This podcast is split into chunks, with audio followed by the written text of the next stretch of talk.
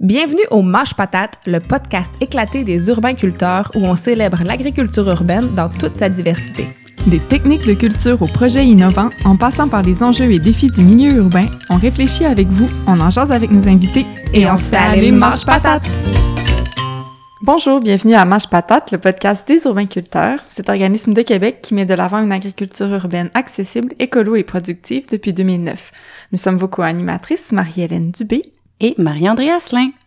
Euh, quand on parle d'agriculture urbaine, on parle souvent de potager au sens plus classique du terme. On pense généralement à des tomates, des laitues, des poivrons, bref, euh, à des plantes annuelles. Euh, petit rappel ici, c'est quoi une plante annuelle? C'est une plante qui va compléter tout son cycle de vie dans une année, puis qui va mourir l'hiver venu.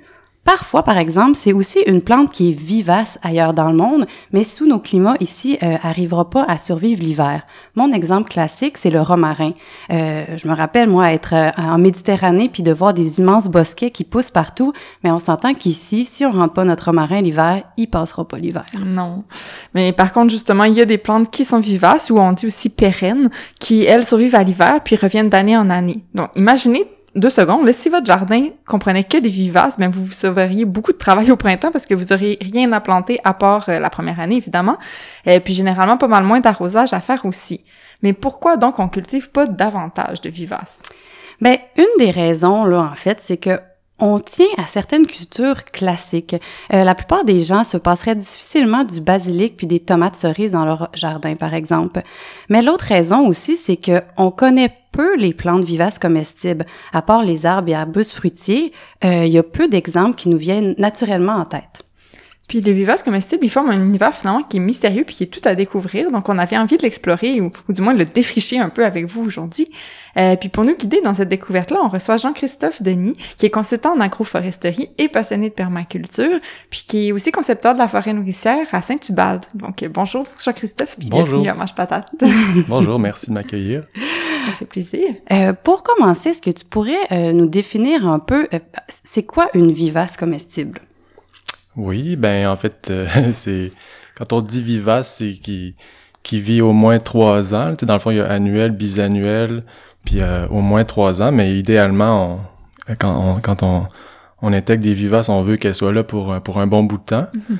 Puis euh, ben comestible aussi. C'est sûr que le terme comestible euh, il faut peut-être trier un petit peu parce qu'en fait, il y a énormément de plantes comestibles, euh, entre autres les dans, dans les plantes sauvages, puis même les, les plantes, euh, même des fois des plantes ornementales qui ont des parties comestibles. mais c'est ça, il y a peut-être une, nuance à apporter entre comestible puis plus peut-être pertinente à cultiver dans un jardin. D'intérêt gustatif. Ouais. fait que c'est ça, j'ai comme un peu, j'ai comme un peu mis l'accent sur sur ces plantes là, plus en fait, on, quand on dit vivace comestible, bon, il y a aussi le terme légumes vivaces. Mhm. Il y a aussi euh, les fines herbes, beaucoup de fines herbes qui sont vivaces qui, qui rentrent là-dedans. Puis, genre, comment t'en es venu à t'intéresser à ça? Est-ce que tu peux présenter un petit peu ton parcours? Oui, oui, c'est ça. En fait, euh, euh moi, je suis passionné euh, d'agriculture depuis longtemps. J'ai fait un bout à, à Victoriaville dans la technique en horticulture biologique. Puis mhm. là-bas, j'ai été j'ai été exposé à plusieurs plusieurs belles belles méthodes puis euh, ben, plusieurs plusieurs trucs intéressants dont la permaculture il y avait des, des, livres à la bibliothèque puis là j'ai ça m'a vraiment titillé puis en fait j'ai vu des conférences aussi puis le la, suite à ce passage là j'ai avec des amis on a loué une terre puis on s'est fait des jardins puis puis j'avoue que le avec tout l'effort qu'on avait mis le, avec le premier hiver qui est arrivé, puis dans le fond on avait focusé uniquement sur des légumes annuels. Mm-hmm. Puis c'est sûr qu'on n'était pas, on n'avait pas des techniques très, on n'avait pas beaucoup d'expérience. Puis ça avait, ça, ça m'avait marqué. Puis ça m'avait un peu euh, rappelé que la permaculture, ben c'est ça quand on quand on, on creuse les, les documents. Euh, les fondements de la permaculture, c'est, on parle beaucoup d'agriculture pérenne. Euh, dans le fond, on parle beaucoup aussi de biomimétisme, de, de faire une imitation de, des écosystèmes euh, naturels dans lesquels on, on, on, évolue. Donc, puis quand on regarde les écosystèmes qu'on, dans lesquels on évolue ici, ben c'est à l'origine, c'était des forêts, c'était des, peut-être des clairières dans certaines perturbations, mais c'était principalement composé de, de, plantes pérennes, donc des arbres, des arbustes et des, des herbacées pérennes. Puis il y, a, avait quand, il y a quand même des annuels, euh, ben, comme dans, comme dans tout écosystème, mais c'est ça, les annuels sont souvent associés à une, une ouverture, une perturbation, euh, une lisière, euh, des arbres qui tombent et ça crée une ouverture. Ben là, il y a des annuels qui vont rapidement venir combler. Donc, et les, annuels ont leur place, mais euh, une chose qui revient souvent en permaculture, c'est que de, de, consacrer des, des immenses étendues uniquement aux plantes annuelles, euh, avec le travail du sol que ça implique, euh, c'est sûr que ces dernières années, on a vu toutes sortes de, de, pratiques là, de semi-direct, de mm-hmm. couvre-sol, euh, semi dans les couvre-sols vivants et tout, qui, qui se rapprochent de, de, l'agriculture de conservation, mais quand même, c'est ça, ça m'a intéressé, puis de trouver quelles sont les espèces, autant les arbres, j'ai beaucoup euh, mis l'accent sur les arbres, les arbustes, qui sont nourriciers, qui produisent des fruits des noix, et, mais aussi, j'ai mis beaucoup d'énergie à essayer de dénicher, de retrouver des, herbacées, donc les, des, vivaces, des, légumes vivaces, euh, qui pourraient qui pourraient justement être adaptables à nos, à nos conditions. Puis euh, puis c'est ça. Puis en fait, il y en a beaucoup. Il y en a plusieurs qu'on a oubliés. Il y en a plusieurs que nos, nos, nos aïeux cultivaient déjà dans leur, leur, potager. Tu sais, on, les, on en connaît déjà plusieurs, tu sais, comme la, l'asperge, la rhubarbe, la mm-hmm. ciboulette. Il y a même dans certaines régions, comme par chez nous, il y a l'échalote de Saint-Anne. Oui, tout à fait. C'est des choses qui, qui sont là dans le jardin, qu'on on les voit dans les, les jardins de grand-mère. On voit il retourne la table et on voit dans le coin, oups, dans le coin, il y a, il y a des, de la rhubarbe ici, il y a des ciboulettes là, là. Donc, c'est, c'était déjà, c'était déjà connu. Ouais. Dans le fond, c'est un peu, euh, peut-être que je m'avance un peu trop, mais c'est presque né d'une difficulté. T'as essayé d'être maraîcher, puis là, après une année d'avoir comme tellement travaillé, tu te dis, tu t'es dit, ben, il faudrait que je trouve une solution plus pérenne pour, pour être autant pris à chaque année, puis avoir à recommencer à zéro, finalement. Ouais, ça, ça, ben, ça c'est sûr que, comme je disais tantôt, on n'était pas, on n'était pas très habile, mais, euh, mais c'était aussi beaucoup parce qu'on, je voyais, parce que la permaculture, euh, tu sais, c'est origine d'Australie, euh, puis ça a été développé dans plusieurs climats, dont des climats tropicaux, puis puis en fait, c'est souvent basé sur des espèces qu'on qu'on connaît pas, qui, qui sont pas possibles de cultiver ici, donc c'était aussi beaucoup ça, essayer de la ma curiosité était piquée. Puis en fait aussi, je m'intéressais beaucoup aux plantes sauvages, les plantes indigènes, pour voir euh, les plantes comestibles. Ça, j'ai puis en fait aussi pour m'inspirer, pour essayer d'en intégrer ou d'imiter les comment les fonctionnements de ces cultures, de ces de nos ces écosystèmes-là, oui. Puis, fait que c'est ça, il y a, il y a de ça, il y a de... le fait de mais c'est pas de la tra un traumatisme. C'est pas ça que je dis du tout. Peut-être un, un, petit traumatisme. mais c'est bien, ça a fait naître une passion, c'est parfait. Puis, euh, en fait, euh, euh, quel est l'intérêt, selon toi, d'intégrer ce type de culture dans un aménagement? Ouais, ben en fait, il y a, il y a plusieurs avantages euh, les vivaces comestibles, les légumes vivaces. dans le fond, comme vous le disiez en introduction, là, un, des principaux avantages, c'est le, le, fait que c'est durable dans le temps, le fait qu'une fois que c'est installé, que c'est bien installé, euh, c'est là pour longtemps. Donc ça, ça peut être un côté euh, économie d'énergie, économie de, de, de, travail, là. Dans le fond, euh, ça c'est un, un, bon argument. c'est sûr que tout l'aspect de réduire le travail du sol, réduire l'érosion, étant donné que c'est des si c'est bien implanté, ben on n'a pas besoin trop de de retravailler le sol. Euh, ça aussi, ça aussi, il y a toutes sortes d'approches là. Il y a, on va peut-être en parler plus dans les quand on parlera des, des inconvénients, parce que c'est ça, c'est ça peut, ça peut être aussi un inconvénient, le fait d'avoir des plantes pérennes, entre autres pour l'enherbement, les adventices qui arrivent, ben là. Puis il y a beaucoup de, de, gens euh, qui cultivent les, les, plantes pérennes, qui les, les considèrent comme des annuels, tu sais, ils les, ils les retirent pour pouvoir mm-hmm. euh, faire des rotations des engrais verts et tout et tout. Euh, donc c'est ça, moins, moins de travail du sol, ça, ça j'avoue que euh, de par mes études, ça m'a montré que c'était une, en fait, c'est une des choses les plus dommageables là, de, de, dans tout le, comportement de l'humanité de d'avoir mm mis à faire des grandes cultures, labourer, puis travailler beaucoup le sol, puis euh, toujours avoir le sol à nu exposé euh, au, le- au lessivage des pluies, les, les- comme ici le printemps. euh.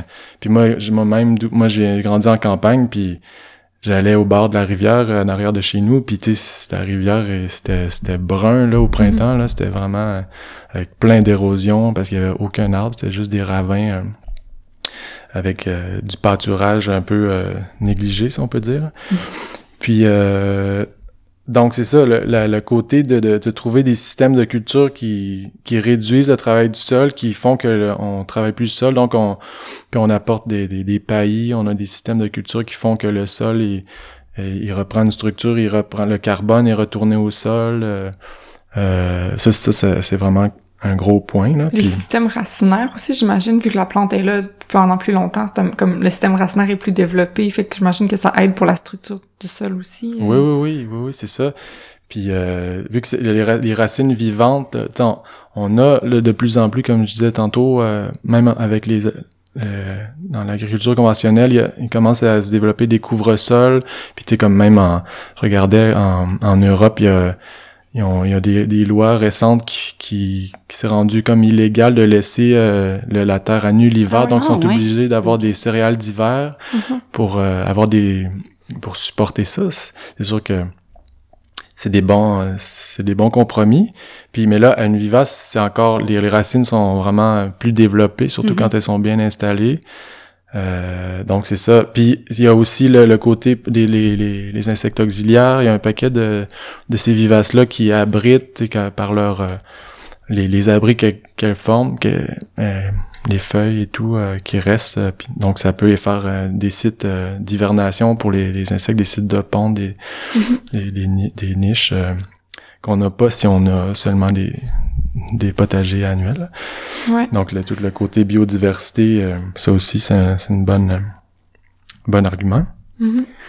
D'ailleurs, je men- je mentionnerais en passant là, que si vous nous écoutez puis que ça vous intéresse, comme le travail du sol, puis de Régénération Oui, Canada? c'est ça, Ah, je renverrai à l'épisode qu'on a fait avec euh, Régénération Canada, l'épisode, mon dieu, numéro 28, je crois. Bref, vous irez voir ça, on, on a parlé justement de, de non-travail du sol, euh, puis tout ça. Ah ouais, c'est vraiment en lien avec euh, ce que tu es en train de dire, donc c'est c'est parfait. C'est- C'était dans le mouvement finalement de l'agriculture euh, régénératrice qui est justement, il met Oui, de oui, l'avant oui. la culture des vivaces, entre autres, parce que c'est ça, ça a Mhm. plein d'avantages. Hmm. Ouais.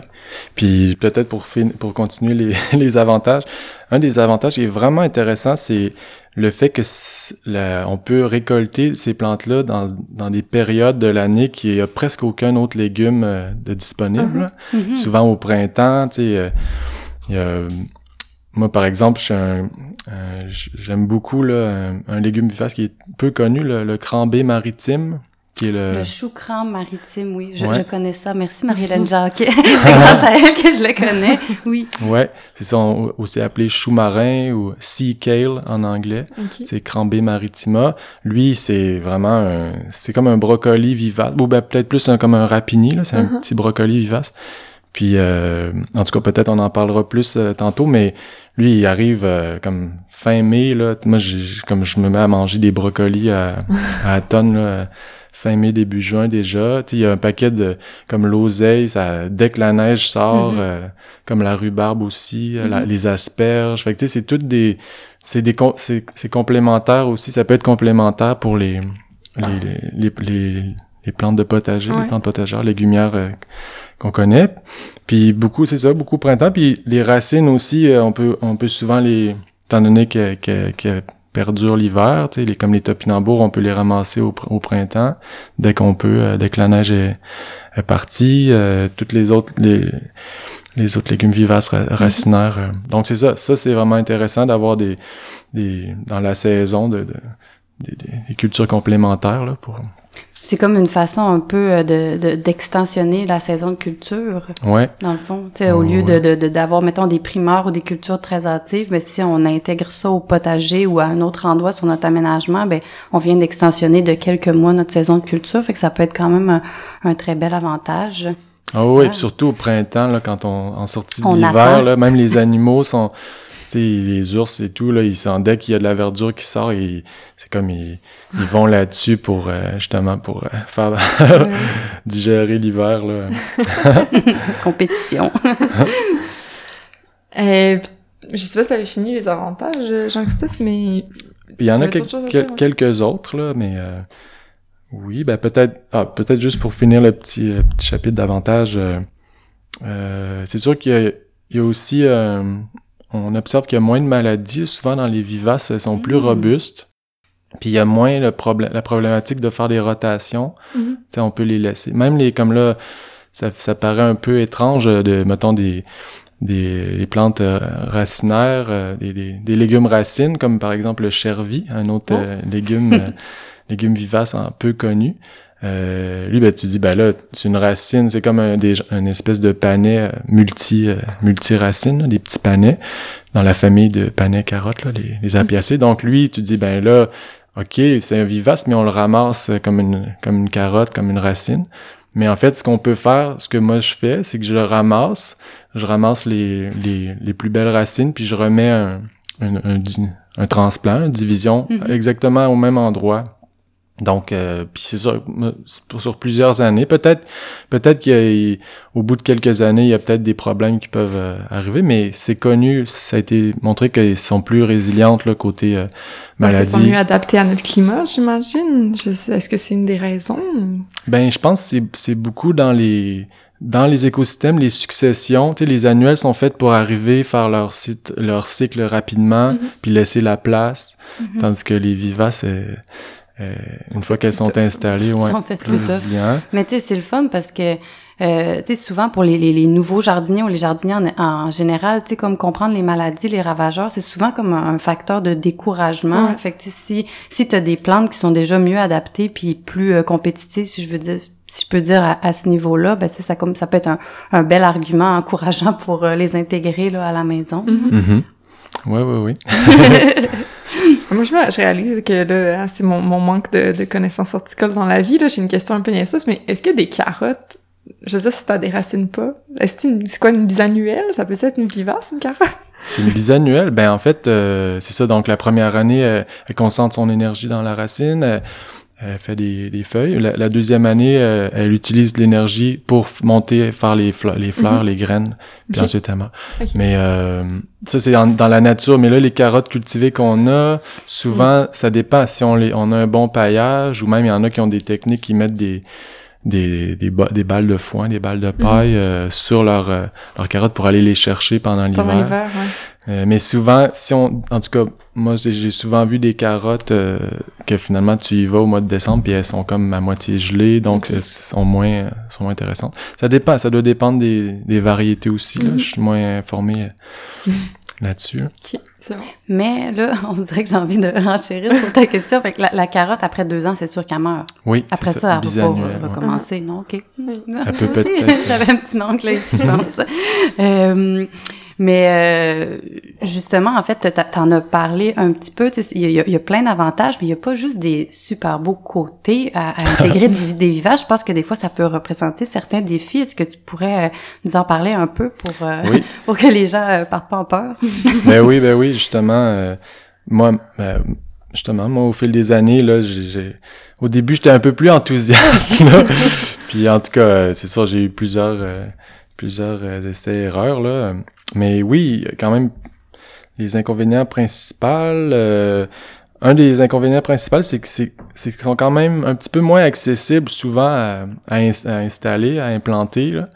Euh, ben, premièrement, sont, des fois, sont durs à trouver. Là. Il n'y a Oui. pas beaucoup de, de, de gens de semenciers ou de, de, de centres jardins qui les ont.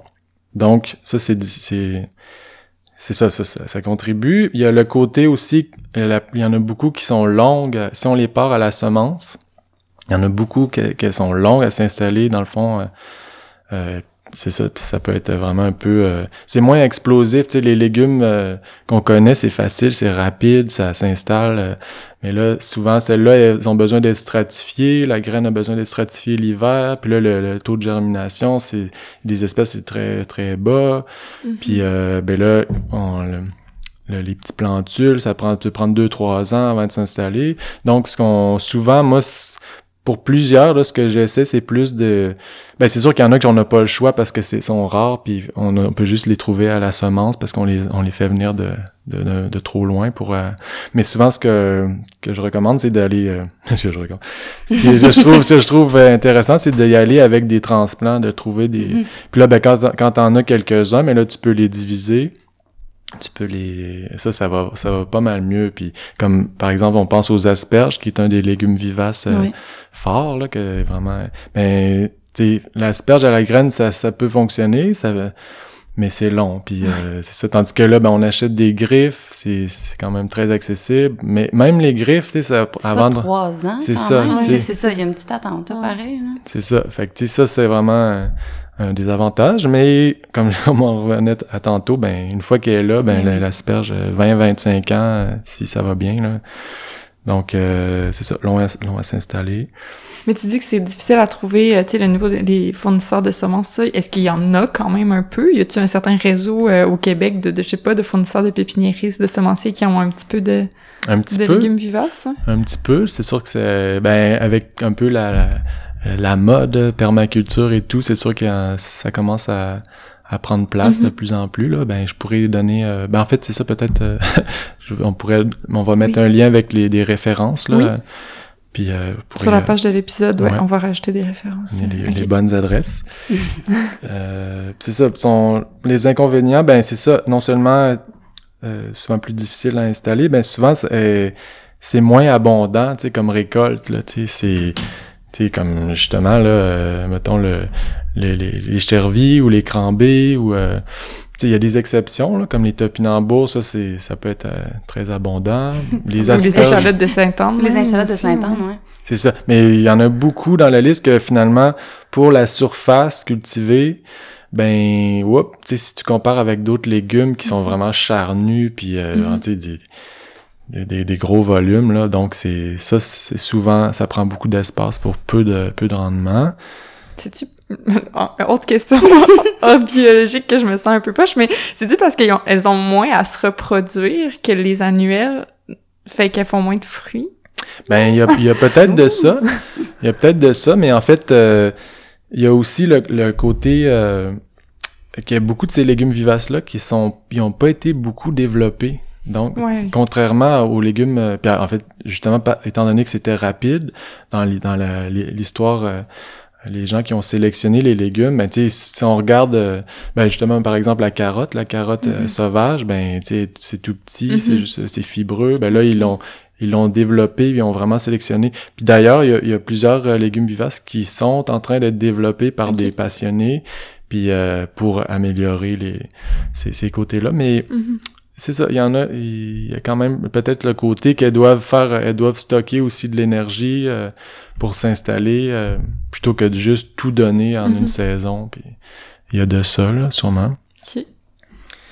Euh, le côté aussi, euh, le côté vraiment euh, qu'il faut pas négliger, c'est que il y en a plusieurs qui sont plus ou moins euh, bonnes, tu sais, euh, euh, dans, le, dans le sens, mais pas, pas plus ou moins bonnes, je veux dire, euh, c'est pas aussi euh, convaincant, là, tu sais, que Ouais. croquer une carotte ou... euh, fait que, tu sais, c'est des, il y a comme des défis pour les apprêter aussi, puis les connaître, puis... ça aussi, il y a des exceptions, mais il y en a qui sont super... euh, Les questions Mais- d'habitude de goût aussi, moment donné, Ouais. à force d'en manger, j'imagine que oui, on oui, oui. s'habitue, là. Ouais. Puis, puis c'est ça, c'est savoir les apprêter. Il y en a plusieurs. euh, ben, il y en a plusieurs, c'est des légumes anciens qui ont été un peu euh, délaissés. Là. Des fois, c'est pour euh, des raisons étranges. là. Il y en a une anecdote avec le, la scorsonnaire, là. Scorzonera. Oh, J'ai jamais entendu ça. Ah. Moi non plus. c'est, euh, je, je me souviens pas si c'était en France ou en tout cas, il y a parce que la racine est noire, il y avait eu une espèce de, je sais pas si les, religieux de l'époque avaient dit ben là c'est c'est, pas bon, c'est noir puis blabla, puis ça avait été délaissé puis quand dans là aujourd'hui c'est comme euh, un mets de choix dans les restos là, il y en a qui, qui peuvent cuisiner ça en Europe là. en tout cas. Puis euh, mais celle-là aussi est difficile à moi j'ai pas encore trou- trouvé comment la cuisiner, tu sais, c'est un peu comme les comme le salsifis dans la même Uh-huh. famille, ok, oui. Puis euh, donc c'est ça, il y en a le, le côté euh, que c'est moins c'est moins bon là, comme c'est moins évident là, Mhm. ça, ça demande des défis là. Il y a peut-être du travail d'apprentissage puis des essais-erreurs pour vraiment euh, C'est ça, c'est des, des, des goûts peut-être qu'on connaît moins nouveaux, fait qu'il faut comme travailler pour développer des recettes qui sont adaptées aussi, là. Ouais, ouais, Mm. ouais. Euh, moi, en tout cas, je, je sais pas, mais j'avais entendu dire aussi que euh, parfois, euh, tu sais, il y avait comme des, des, quand même des moments spécifiques où ces, ces légumes-là sont bons. Par exemple, ils vont être comme super savoureux puis tendres en début de saison, mais sont encore comestibles, tu sais, rendus plus tard puis à l'automne, mais ils vont devenir comme vraiment intenses. Ouais, ouais, Puis ouais. ça, ça fait peut-être aussi partie de l'apprentissage. Tu sais, mettons une tomate, tu l'accueilles, c'est fait, mais peut-être qu'il y en a d'autres. Fait que je sais pas si c'était dans dans tes inconvénients, mais moi, c'est des peut-être des choses qu'on m'a dit là. euh, Mhm.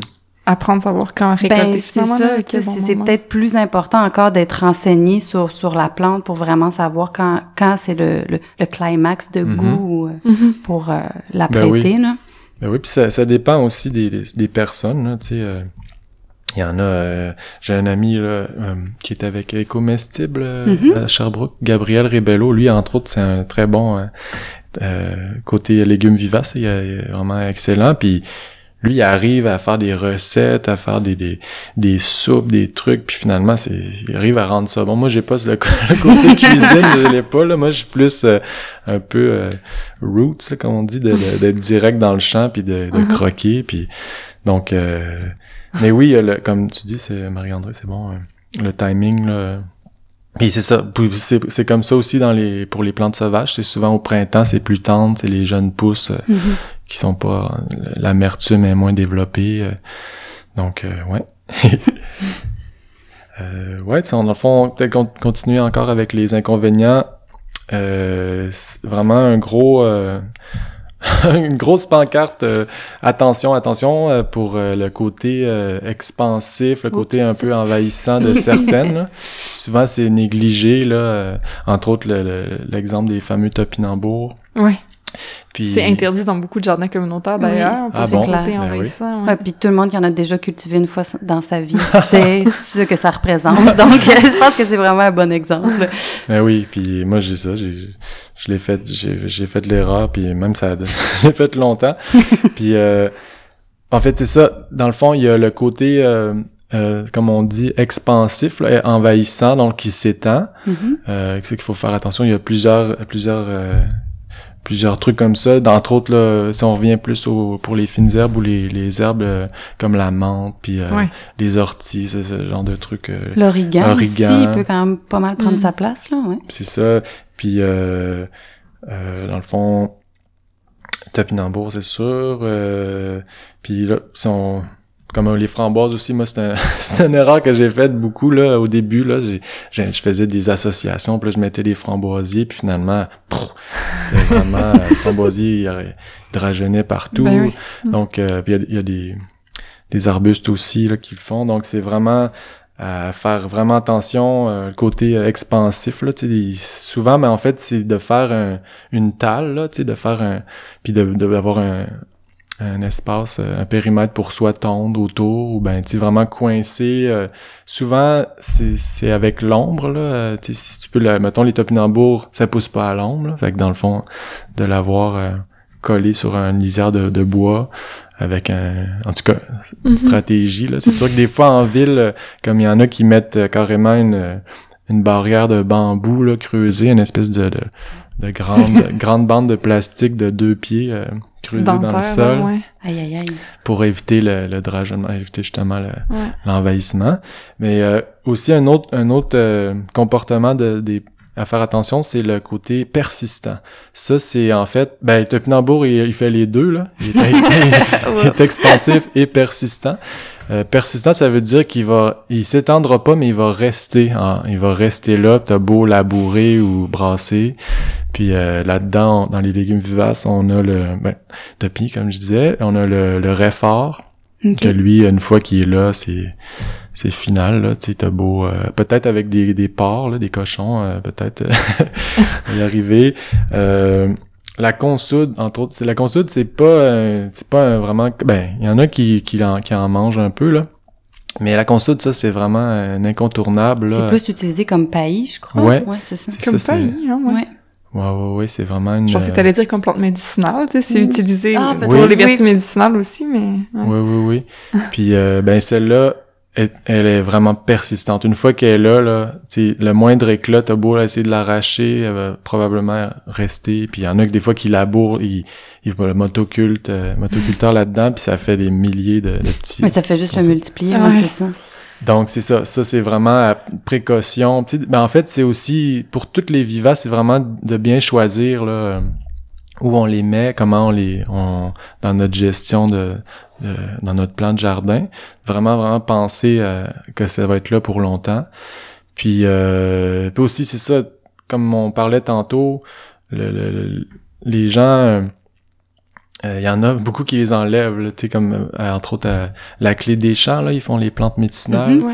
Eux, la plupart des vivaces, ben ils les enlèvent parce qu'ils vont faire un petit engrais d'avoine, puis ils vont nettoyer, étant donné que ils ont pas une gestion pour avoir euh, évité le, le- les, les adventistes, le, le chien le- ouais. Mhm. tous ces, ces trucs-là. Donc, tu sais, c'est vraiment des défis de, de comment euh, euh, comment les, les- développer des systèmes qu'on peut que peut, ça puisse être vraiment bien implanté. Euh, il y a des il y a des astuces avec un et vraiment beaucoup de paillage, par exemple du bois raméal. Euh, ça, on a. En fait, il y a même un- quelqu'un à Charlebourg, là, le jardin Ouais, des les Vivaces. jardins Le des jardin des on le connaît bien. ouais, ça c'est j'ai même j'ai pas visité encore mais euh, ça fait longtemps qu'on a le- la référence comme quoi Mhm. c'est côté euh, vraiment euh, de, de substituer toute la, la prairie, tous les, les, les, les chiens dents, les, les herbages là, par euh, le bois raméal. Mhm. Et ça prend des grandes quantités.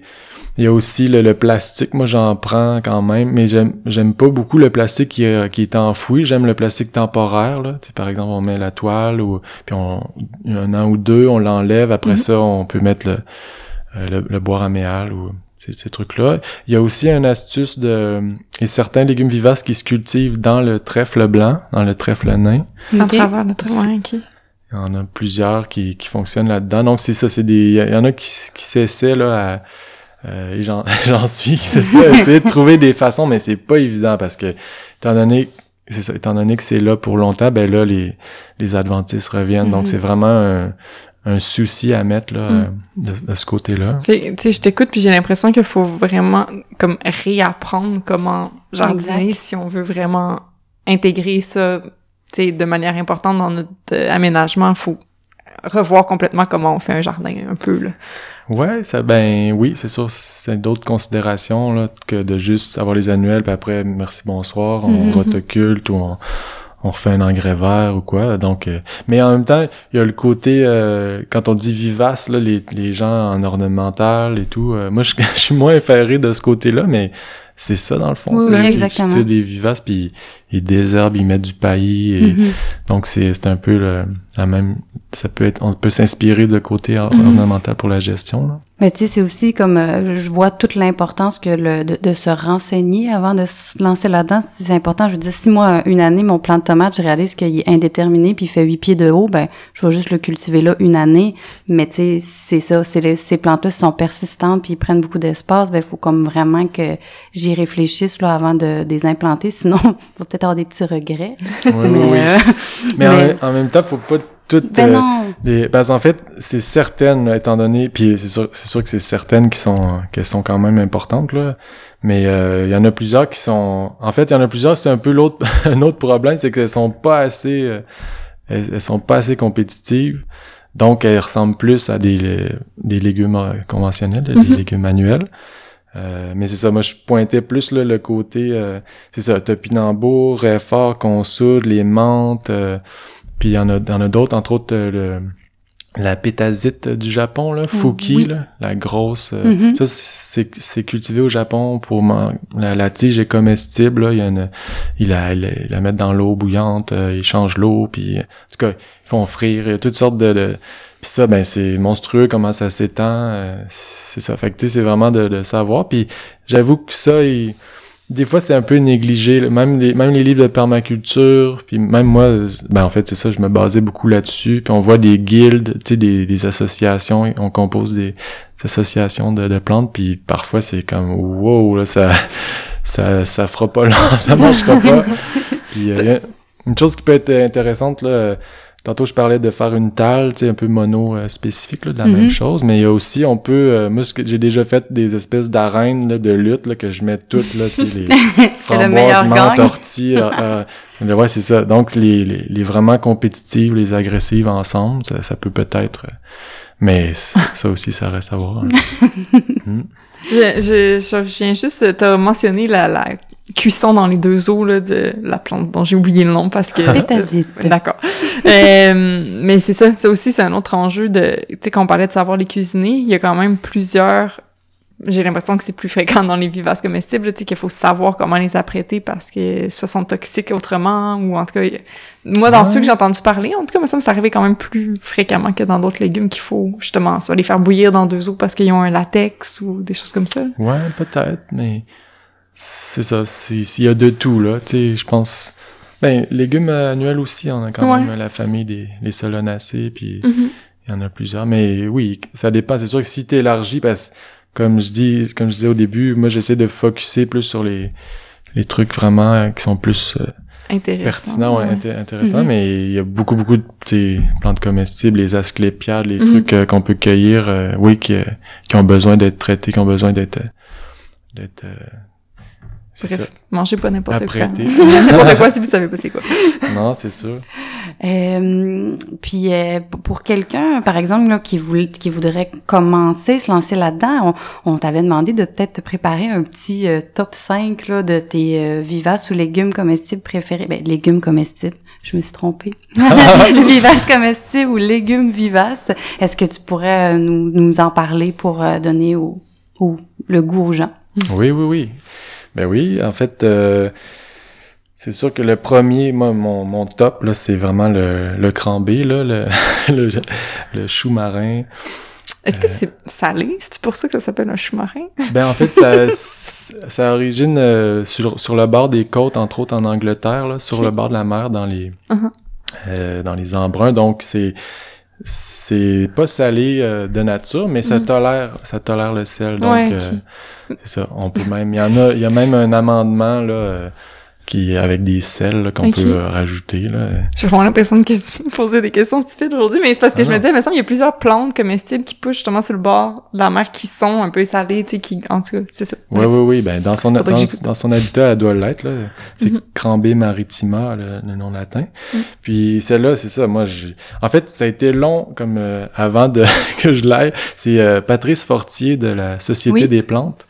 Lui, c'est un... ça aussi, c'est vraiment un pionnier dans... pour essayer un paquet de choses oubliées et Mhm. tout. Euh, c'est chez lui que j'ai été... euh, que j'ai été euh, initié au fameux crambé. Puis euh, j'en avais ramené de chez lui, euh, ça avait pas trop bien marché, j'avais commandé des semences. Ça avait vraiment été long avant que j'en aille, je les avais amenés à la ferme euh, où j'ai euh, j'ai passé euh, trois printemps là, aux fermes Miracle, euh, verger en permaculture de. Stéphane Sapkoviak. Mhm. Puis là, il y, a un- il y a un lapin qui, qui a brouté Oh mes non. En tout cas, c'est c'est ça, ça a vraiment été long, mais là, ces dernières années, là, j'ai vraiment, je dis, oh, j'en manquerai plus jamais. Avec là, j'en ai comme 300, là.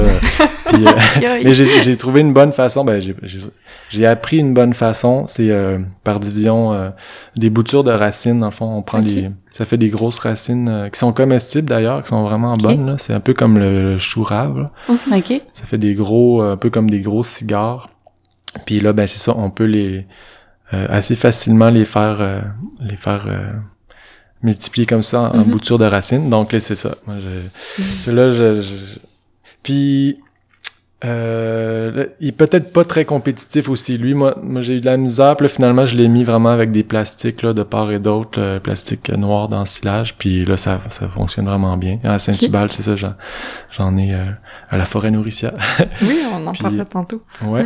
Puis euh, ben c'est ça. Puis lui, c'est des petits brocolis comme euh, un peu des rapini qui sont là. euh, c'est ça, fin mai, début, ju- début juin. euh, puis ça dure quand même longtemps. Quand, en plus, quand on les, ré- les récolte, ben on, on- ça affecte pas vraiment la croissance de la plante parce qu'on récolte des boutons euh, florales, là, donc floraux. Donc euh, Est-ce que ça devient gros? Ça a l'air de quoi comme plante? ouais, quand même, ça ressemble vraiment à un, un brocoli ou à un chou. C'est sûr que les, les, les, les boutons euh, en tant que tels, les petits brocolis, ils sont pas très gros, là. Mhm.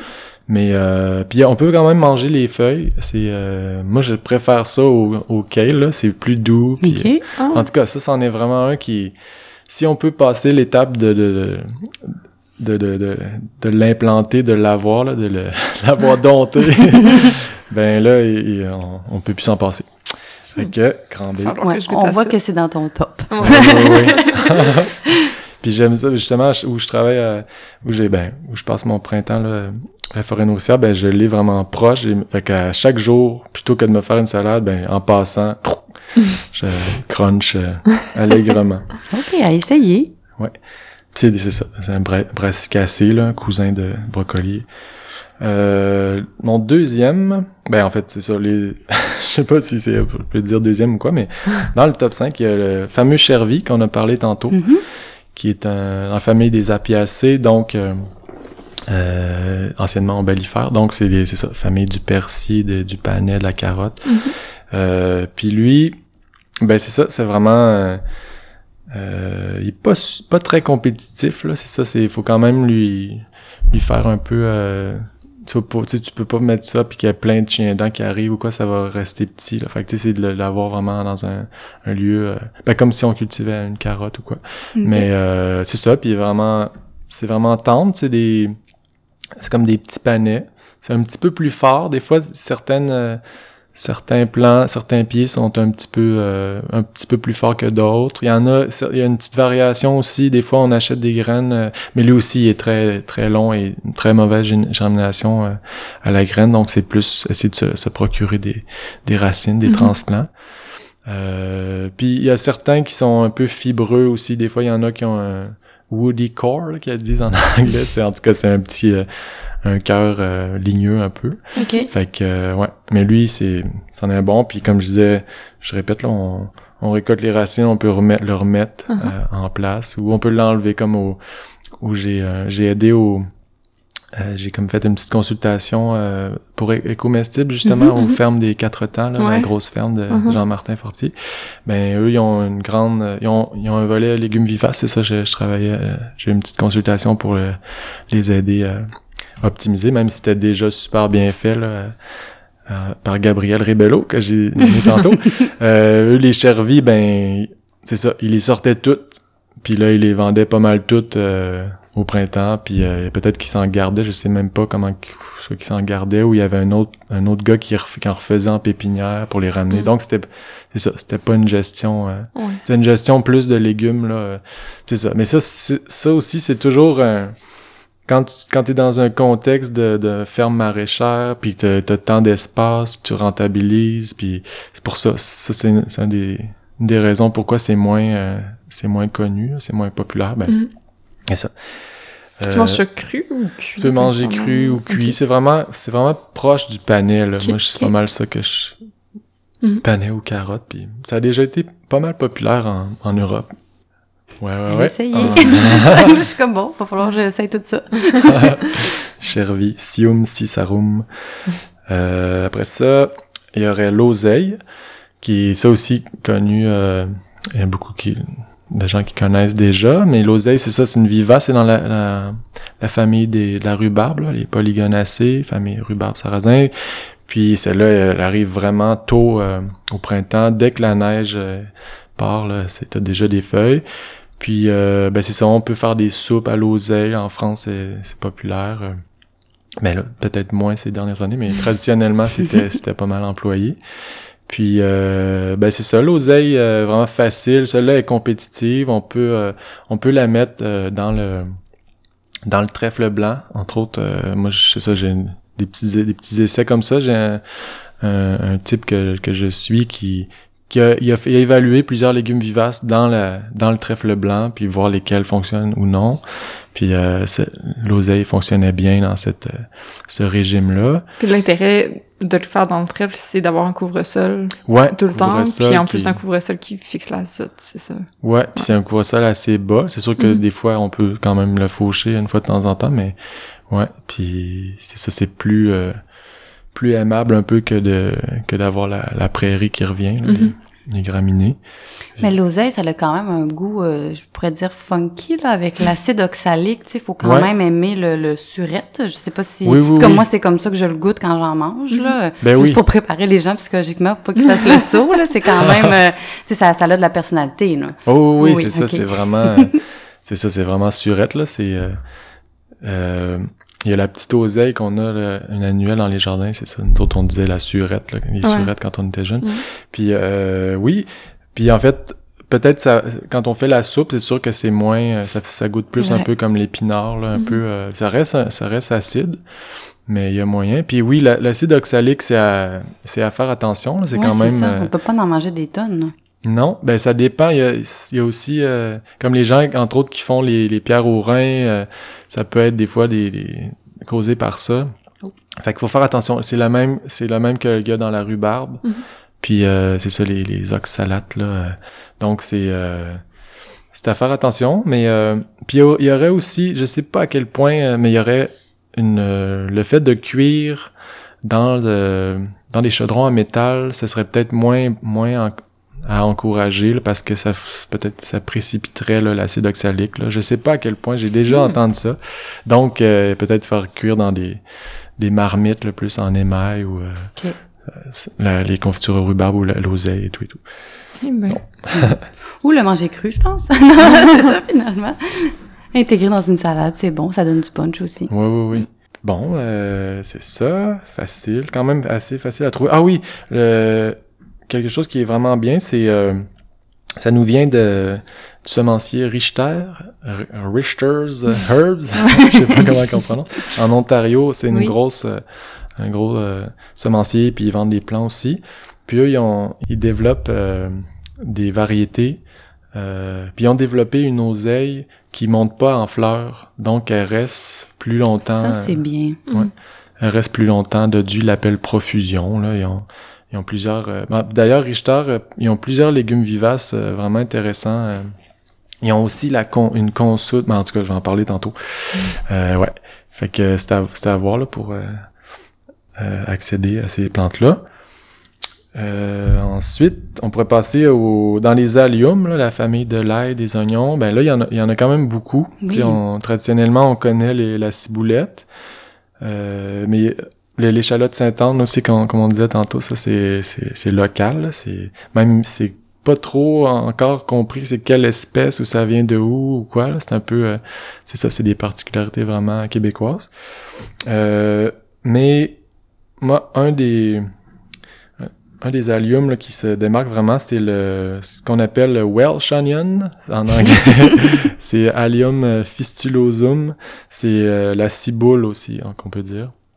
Puis c'est vraiment, c'est comme un peu les, les oignons verts là, tu sais les, les- comme les mini poireaux. Mhm. Puis euh, c'est ça, vraiment oignon vert euh, vivace. Ah, Puis ouais. ouais, vraiment, vraiment. Puis lui, il est, vra- il est assez abondant là. C'est vraiment, t'as vraiment un petit bouquet de, de mini poireaux là à chaque printemps. Wow. Puis euh, ouais. Puis dans le fond, tu peux les récolter comme un par un, puis il y en a qui vont repousser ou Ouais. euh, OK, fait que c'est comme des, des oignons verts mais vivaces. Ouais, ouais, ouais. OK, j'en veux. Puis c'est ça, il y a, y a chez, chez Johnny's, il y en a, euh, il y a des variétés un peu améliorées, là, comme Evergreen et compagnie. Ça, c'est, ouais, ça, c'est un incontournable.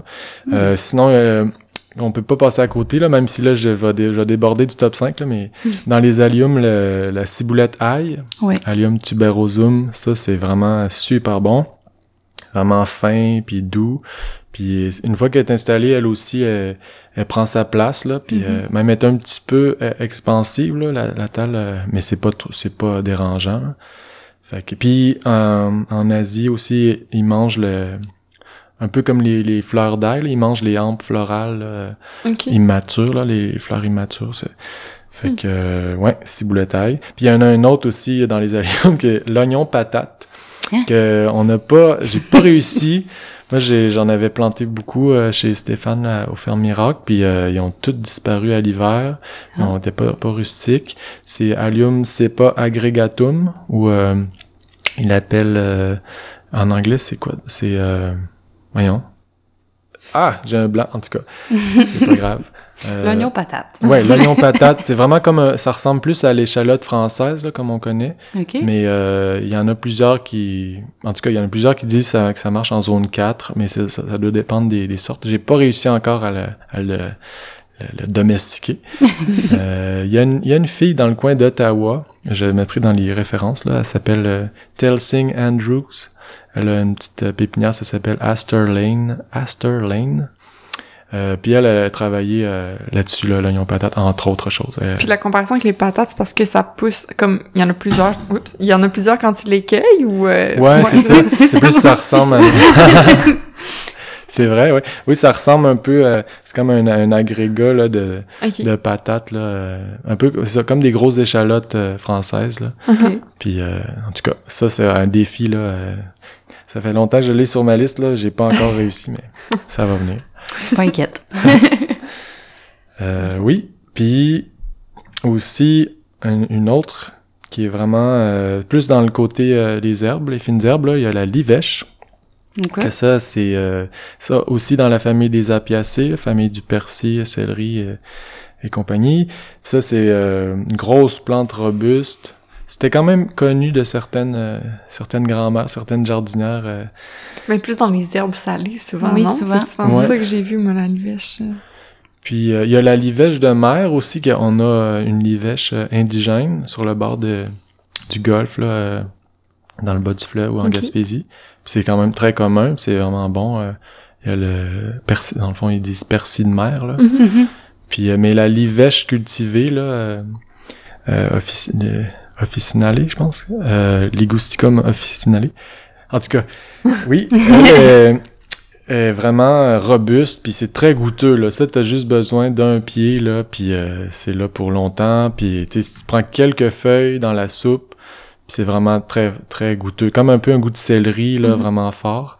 Ben moi, ce que je disais aux gens souvent là, quand ils voyaient une livèche, puis en en fait, ça devient énorme. Là. Moi, de mon expérience, c'est que c'est immense. Puis moi, je disais que c'était comme un, un céleri avec énormément de personnalité. tu sais, qui est comme très sûr de lui. Là. Ouais. C'est vrai que ça n'en prend pas beaucoup pour euh, aromatiser un plat. Là. Ouais. Mais c'est ça, c'est, mais c'est très aimable euh, comme goût. Puis même, il y avait, pendant longtemps aux États-Unis, il y avait une grosse marque de, de soupe au poulet commerciale qui, qui c'était un peu son ingrédient secret. Ah secret. Ouais. Donc, euh, dans les, avec le soupe au poulet et compagnie, là, c'est, Hmm. c'est vraiment bien. Les poissons aussi. Mais c'est ça, c'est comme dans les, dans les herbes, on n'a pas besoin d'en avoir beaucoup. euh, Hmm. c'est très goûteux. Euh, fait que c'est- ça. Puis dans le fond, je voudrais, revenir sur la, fameuse consoude que je mets dans mon top 5 parce que c'est, elle pas, comme je disais, pas vraiment comestible directement, mais vraiment utile au jardin. Euh, parce principalement parce qu'elle elle, elle accumule beaucoup. Euh, elle va comme miner les, euh, les minéraux euh, en profondeur, là, les racines très profondes. Ben ça, en fait, la plupart des vivaces ont des, des, des systèmes racinaires beaucoup plus Mhm. développés que les annuels. Mais celle-là en particulier, euh, ils ont mesuré là, qu'elle elle allait chercher puis elle ramenait dans ses feuilles beaucoup de, de, de minéraux. euh, euh, donc, on, puis il y a beaucoup d'azote aussi dans le fond dans, dans les feuilles là, quand même. euh, euh, fait que dans le fond, c'est très euh, très riche. C'est comme une plante compost. Moi, j'en ai beaucoup, beaucoup là, des centaines euh, que je j'en plante aussi au, au pied des arbres fruitiers, au pied des noyers. Puis euh, ça sort de paillis direct. C'est comme euh, avoir du paillis sous la main euh, Mhm. dans, dans une plante. Puis on peut la, la couper euh, trois fois, deux, trois fois dans l'été, là, puis elle va elle est vraiment solide, là, elle est vraiment bien. Donc ça, Mais c'est c'est vraiment- une de celles qui est envahissante un peu que tu disais. ben, ou- elle est persistante. Persistante, Elle est là. En fait, les, les, les euh, consoudes, euh, il y en a des fois euh, euh, plus, mais les consoudes euh, euh, conventionnelles, qu'on dirait, je dirais, là, qui anciennement, ben elle, elle, était aussi dispersive par les graines, donc elle se ressemait par les graines. En plus, ça, c'est vraiment, ouais, ça, c'est vraiment euh, pas très aimable, là. En fait, ben, en fait, euh, c'est ça, envahissant, mais euh, le Richter aussi, euh, ils ont travaillé une consoude euh, qui fait pas de graines. Donc, euh, il y en a, il y en ont deux variétés, là. Puis ça, ça c'est ça, donc ça se vend en, en transplant. là. Mhm. Fait que euh, c'est déjà, c'est déjà Ils font ça. pas de là. fleurs, dans le fond, du tout. C'est ça, c'est C'est une- dommage, c'est joli, les fleurs, par exemple. Ben, elles font, des, elles font des fleurs. OK. Ils Elles font des fleurs, mais elles font pas de graines. Donc, c'est comme... Ok. euh, sont comme stériles. Ouais. Hein? Puis, euh, fait que c'est vraiment plus, un petit peu plus euh, pratique là, que d'avoir une console qui va se ressemer puis Ben envoyer ses petits, euh, comme de la bourrache là. Ah Fait oui, que- la bourrache, oui. fait que dans le fond, c'est une bonne idée d'intégrer ça au jardin pour euh, comme paillis. Moi, c'est pas la première fois que j'entends ça, là, que c'est super. euh, Puis de ce que je comprends aussi, c'est que ça va puiser tellement profond qu'après ça, ça redonne, dans le fond, en se décomposant euh, Ouais, dans les, directement dans au les sol. là. feuilles. Fait que c'est super. Ben oui, puis aussi, elle a été euh, encore, euh, parce que dans le fond, il y a aussi tout un, euh, dans la, la- quand, en forêt nourricière, tu sais, il y, a, il y a plusieurs plantes qui sont comme des plantes de support, là, des, Mhm. des fixatrices d'azote, des plantes euh, pour les, les auxiliaires de culture, les plantes nectarifères et tout, puis celle-là, ça est vraiment super, tu sais, les fleurs pour ne- nectarifères, elle, a- elle été aussi dans les dans les meilleures pour abriter, là, entre autres les araignées, euh, par les, à cause qu'elle a des grosses feuilles, donc ça fait des sites euh, pour les auxiliaires, pour hi- hiverner entre autres. Là, Ok. Puis c'est ça, il y en a plusieurs euh, comme ça qui peuvent euh, aider. Fait que c'est ça, consoude, euh, consoude non dispersive. c'est la consoude russe là, mais elle, elle est bonne aussi pour la médecine là, les gens la connaissent là. euh, c'est la, c'est le même, les mêmes propriétés là. Hmm. J'ai l'impression, depuis tantôt, sais, en tout cas, c'est les images que j'ai dans la tête depuis tantôt, mais à cause qu'il y a beaucoup de plantes qui sont relativement soit envahissantes ou soit qui deviennent grosses à maturité, qu'il faut quand même de l'espace pas mal pour cultiver des vivaces comestibles. Est-ce que quelqu'un qui est en ville puis qui a comme un terrain, disons, de banlieue régulier est en mesure de cultiver quelques trucs chez lui?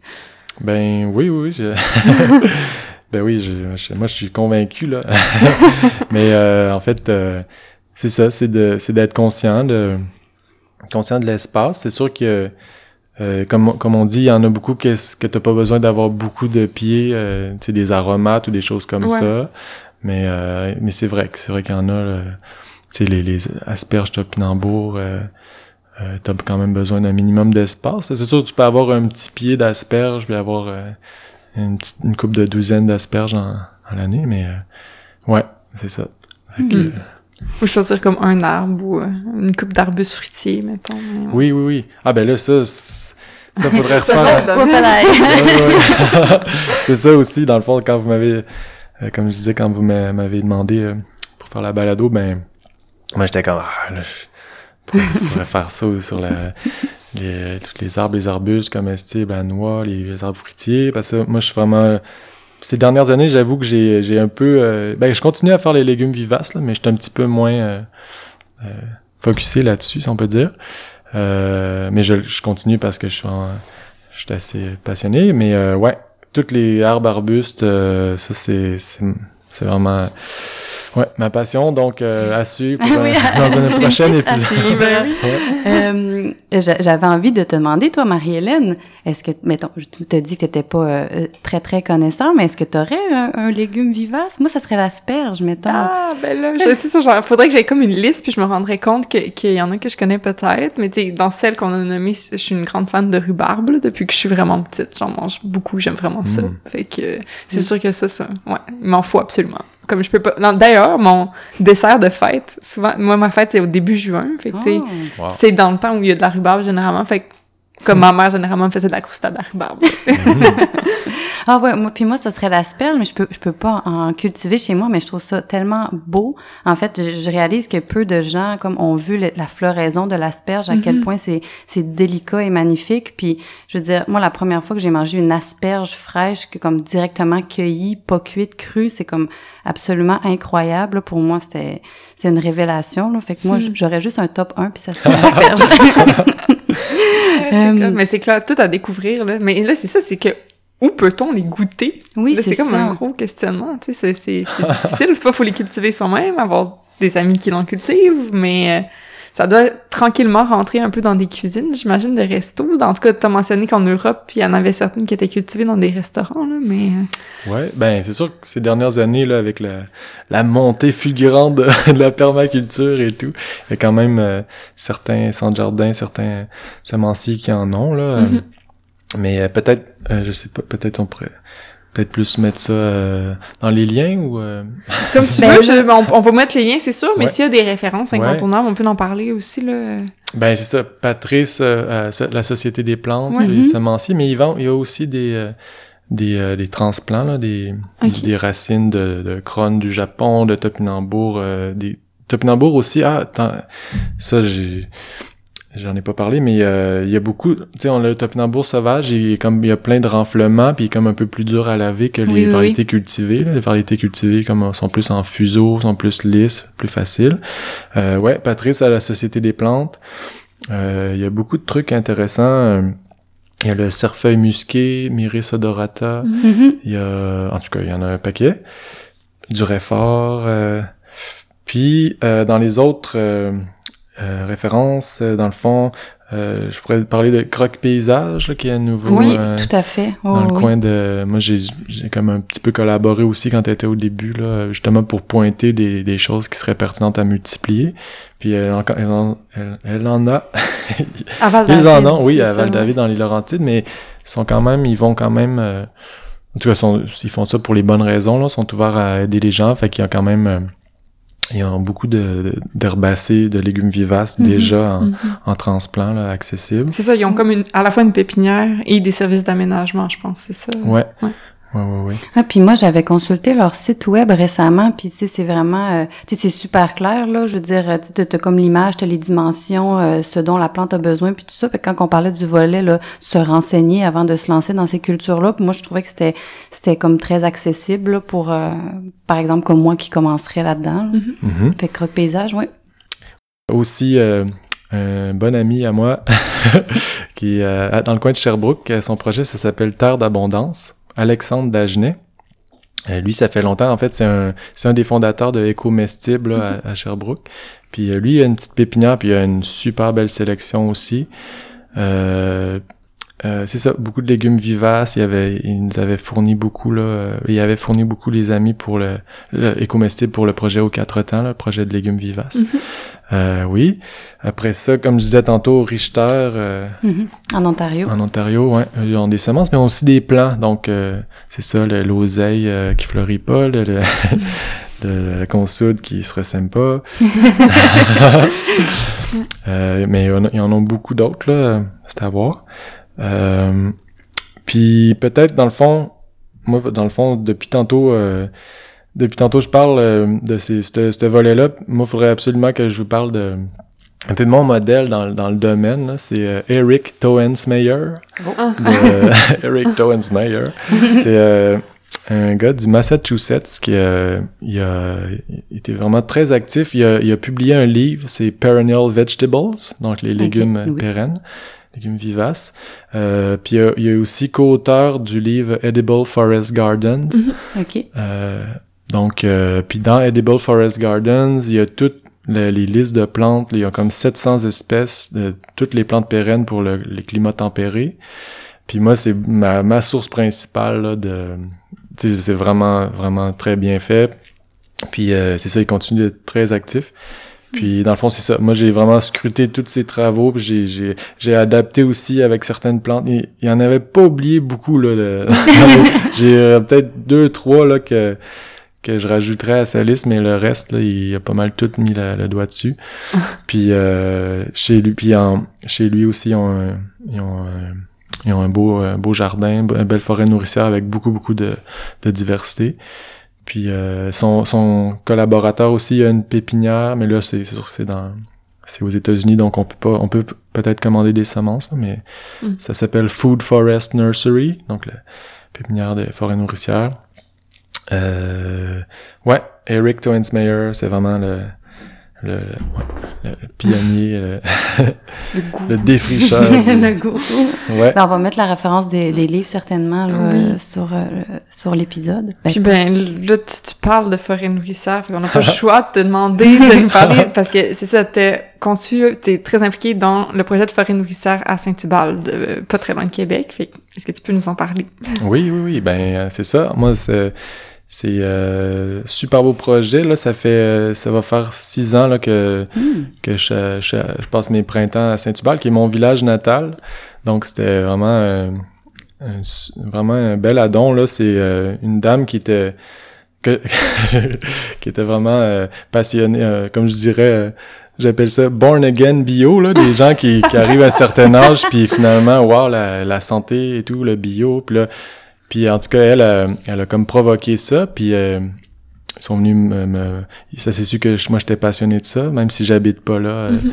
euh, mais c'est ça, mon village natal. Donc, euh, depuis six ans, euh, on a monté euh, un petit peu moins de trois acres là, euh, en forêt nourricière, puis vraiment beaucoup beaucoup de, de diversité là, toutes les toutes les arbres, les arbustes, euh, les vignes, euh, toutes les plantes pérennes dans le fond euh, pour la pour la, la permaculture, euh, donc les plantes euh, comestibles, euh, les arbres à noix, les toutes les fruitiers, toutes les les, les euh, les plantes de support aussi, là, comme je disais, il y a beaucoup de, de plantes qui sont pas directement comestibles, mais qui, qui vont supporter les, leurs voisines. Mhm. Puis il y en a beaucoup dans les arbres, les arbustes aussi. Et les herbacées, j'avoue qu'il c'est venu un, c'est un petit peu, euh, il m'en reste encore beaucoup à compléter. Euh, puis c'est ça, moi je m'occupe du terrain. Dans le fond, j'ai pris le... euh, au début, il voulait comme m'engager, mais finalement, moi, c'est vraiment ma passion. Puis je, je voulais pas comme être- je voulais avoir vraiment être libre de ça. Fait que c'est comme, euh, je suis devenu bénévole. Euh, je- depuis le début, je suis bénévole, mais j'ai euh, justement le, le salaire qu'il m'aurait payé, j'ai dit on va prendre plus de budget pour acheter les, les arbres ou les choses. Ouais. Puis là, ben, c'est ça, on a monté ça, on a eu, on a eu de l'aide, on a fait des, euh, des corvées. C'est quand même un- ça a quand même bien fonctionné. Aussi, on a, on fait des activités avec les jeunes de l'école. Donc, ça fait, ça fait trois, trois, trois années qu'on les, on fait passer toutes les classes, on leur fait montrer ça. Puis c'est vraiment pour eux autres. En le fond, c'est, ça va devenir un, c'est comme un genre de parc municipal, là. Ah, à- c'est ça, j'ai demandé, c'est un terrain municipal à la base. euh. Ouais. Ok. C'est ça, c'est euh, c'est à côté du, des jeux pour les enfants, à côté du cimetière, là, en, en face de l'église, quand on descend vers le cimetière. Puis euh, c'est ça, il y a une partie qu'on a, on a faite au début, la première partie, on a acheté des arbres, des, des plantes plus grosses, des arbres plus gros, pour que ça fasse un peu effet euh, plus rapidement. C'est une petite partie. Puis là, ben, à l'arrière de ça, ben, on a un champ qui est plus grand, là, euh, justement, euh, à peu près deux acres que Là, on a planté plus pour avoir aussi des récoltes un petit peu, puis essayer de faire des, des cueillettes avec les enfants ou avec Mhm. des, des bénévoles qui, éventuellement, là, c'est sûr que c'est en, c'est en développement. Euh, puis c'est ça, dans le fond, ça pousse super bien. Euh, c'est sûr que en- quand on essaie beaucoup de choses, c'est sûr qu'il y a des... On se trompe pas, là. Il y a des choses qui marchent, des choses qui marchent moins bien. Euh, Est-ce que ça a bien été reçu dans, dans le village? Est-ce que la communauté est pas mal impliquée? Puis comme... Ouais, quand même. euh, c'est sûr que, sais, c'est aussi le, le- étant donné que c'est quand même assez jeune, euh, tu sais, c'est un petit peu moins euh, imposant là. euh, ben, quand même, il y a quand même euh, la première partie, comme je disais, qui est quand même bien développée, mais je pense que oui. Puis tu sais, les, les enfants, ils, ils jouent au parc, puis là, ah ouais, il y a des framboises, hein, regarde les pommettes, puis là, ils... fait que tu sais, c'est aussi de c'est aussi d'essayer d'animer ça. là. J'avoue que des fois, dans les villages, c'est difficile un peu. C'est souvent les mêmes personnes qui, qui s'impliquent. Donc, Mhm, c'est c'est de... Mais c'est ça, c'est des beaux défis là, à arriver à...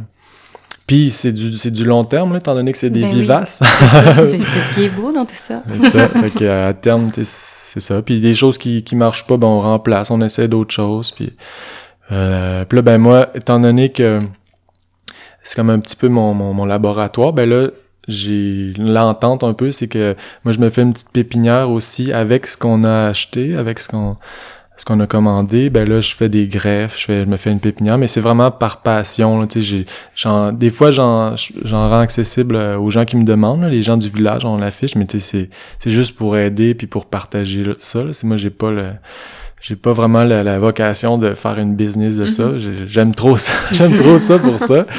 Fait que euh, c'est ça, j'ai comme une petite pépinière euh, sur place où je fais plein d'essais, puis euh, ça, ça me permet de, de, de, de, m'exprimer un peu. fait que, euh, ouais. Puis c'est ça, vous êtes, dans le fond, c'est ouvert, là, c'est c'était quand même assez facile à trouver, là, en face de l'église à Saint-Ubalde, puis euh, euh, vers la gauche, là, en descendant à gauche du cimetière.